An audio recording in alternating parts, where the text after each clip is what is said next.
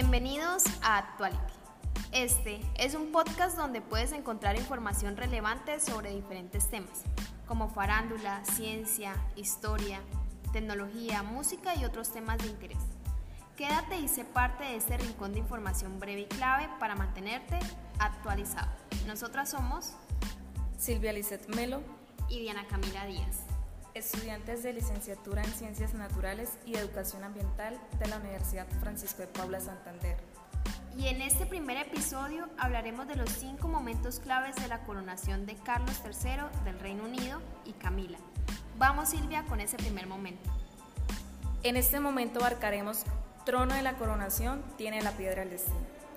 Como sabemos, el rey Carlos fue coronado el pasado 6 de mayo en la histórica silla de la coronación.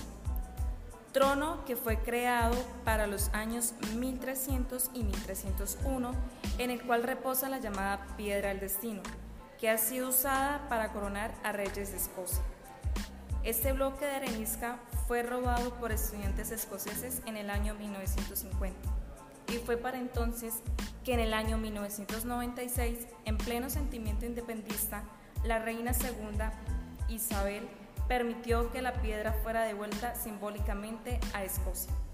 Ahora sigamos con el segundo momento. Aquí tenemos la unción, el ritual más sagrado y velado al público. Y es que la unción es la parte de la ceremonia que el público no ve. Aquí es donde el rey fue ungido, bendecido y consagrado por el arzobispo. Y el dato curioso es que es la primera vez que el óleo utilizado es vegano ya que antes usaban ámbar gris de intestinos de ballena, pero esta vez contiene aceite de oliva perfumado con sésamo, jazmín, canela, neroli, benjuy y ámbar. Vamos con el punto número 3. Aquí hablaremos sobre coronación del rey y Camila. El arzobispo de Canterbury colocó sobre la cabeza del rey la corona de San Eduardo. La pieza con la cual coronaron a Carlos es de oro macizo este incluye 400 piedras preciosas como los rubíes y zafiros.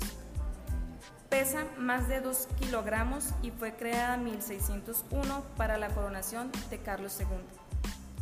La corona de la Reina María de 1911 fue la que se usó para coronar a la Reina Camila, pero esta pieza no contiene el controvertido diamante Koinor, que originalmente era la pieza central Además, ella recibió durante la ceremonia un cetro de marfil. Ahora bien, sigamos con el cuarto momento que nos hablará Diana. Aquí tenemos el desfile militar. Y es que este desfile militar de regreso al palacio fue el doble del tamaño del funeral de la reina Isabel II. Se estimaba que era tan grande que cuando el rey llegara al palacio la procesión todavía estaría a dos kilómetros de distancia en lo que representa el operativo militar más vasto en 70 años. Vamos con el quinto y último momento. Así es, manifestaciones republicanas. La Casa Real Británica negó información, según el operativo, costaría unos 125 millones de dólares, que habían suscitado críticas. Pese a esto, cientos antimonárquicos se reunieron este pasado 6 de mayo en la céntrica Plaza Trafalgar Square de Londres para manifestar al paso del cortejo real de Carlos y Camila.